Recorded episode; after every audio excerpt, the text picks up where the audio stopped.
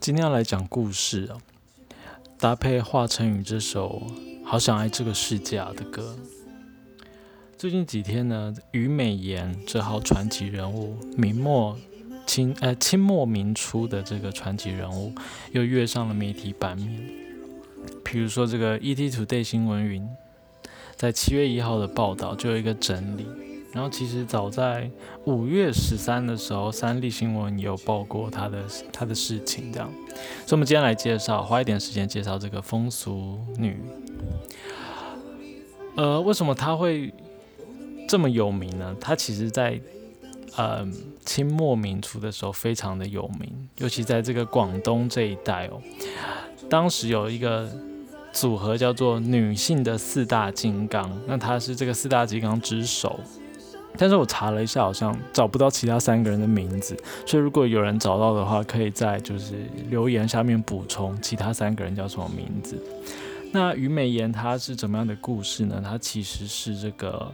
在一九九零年代的时候出生在广东的一个富豪之家。那因为他这个富豪嘛，他们家庭从小就受到这个西洋的文化的熏陶，所以他有这个热爱自由啦、勇敢追爱的这个奔放的个性这样子。那我先念的就是 ET Today 的新闻哦。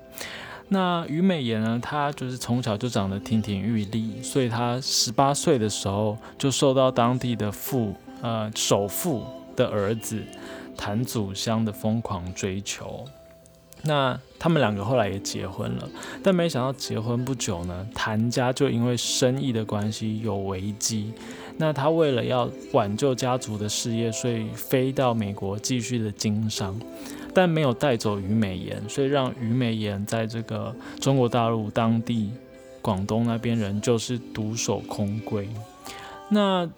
谭谭祖香就是她的老公离开之后呢？这个虞美妍，她还受到了婆家的冷嘲热讽，所以她跟她从小就是备受关爱的这个环境，就是有天差之别，这样，所以她一气之下便离家出走，跑到广州。那当时是一九一八年的二月，你看她那时候才十八岁，然后她只身在这个。广州这边游荡的时候，好巧不巧，刚好碰到了这个海军总长陈璧光。这个陈璧光就是被孙中山推荐成这个海军总长的人物，一个大很大的人物。这样，就他在广州的大沙头火车站遭到暗杀。那当时这个大批的军警就要上街去搜捕凶手嘛，结果在这个人群当中，刚好就是好死不死找到了这个。鹤立鸡群的虞美妍，所以把他当成是可疑分子，就是把他抓了，把他逮捕了这样。那因为这个虞美妍虞家，他们毕竟还是这个有钱人家，所以很快的透过关系就把虞美妍保释出来了。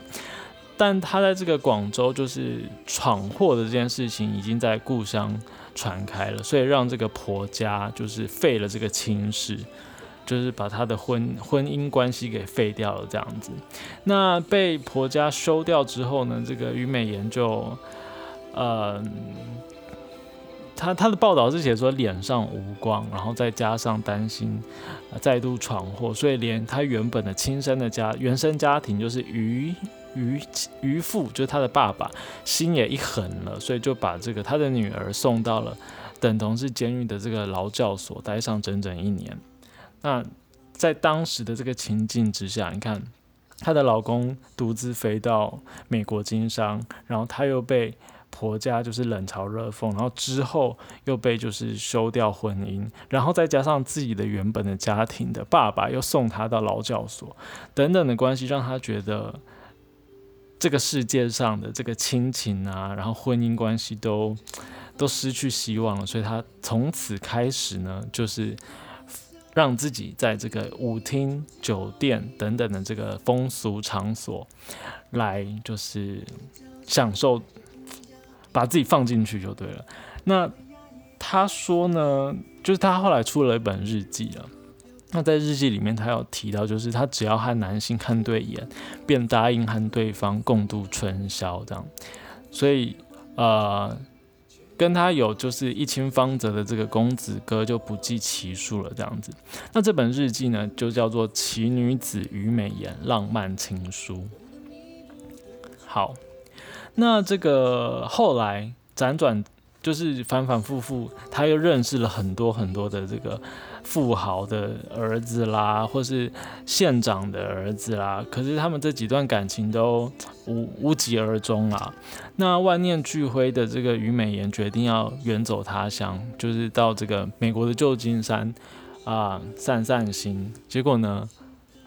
竟然和第一任的这个谭祖香丈夫重逢，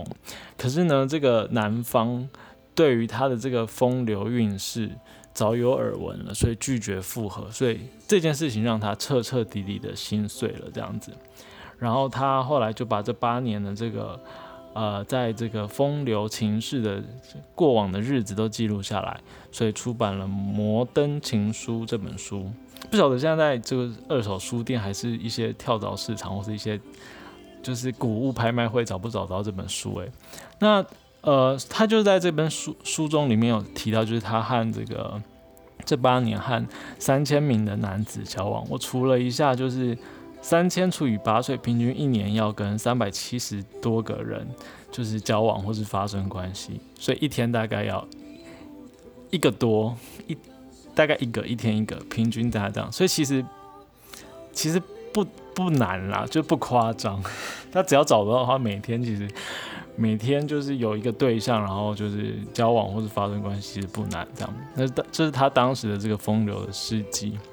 然后这本《摩登情书》出版成册的时候，在当时的这个保守的这个中国的社会是为之轰动的。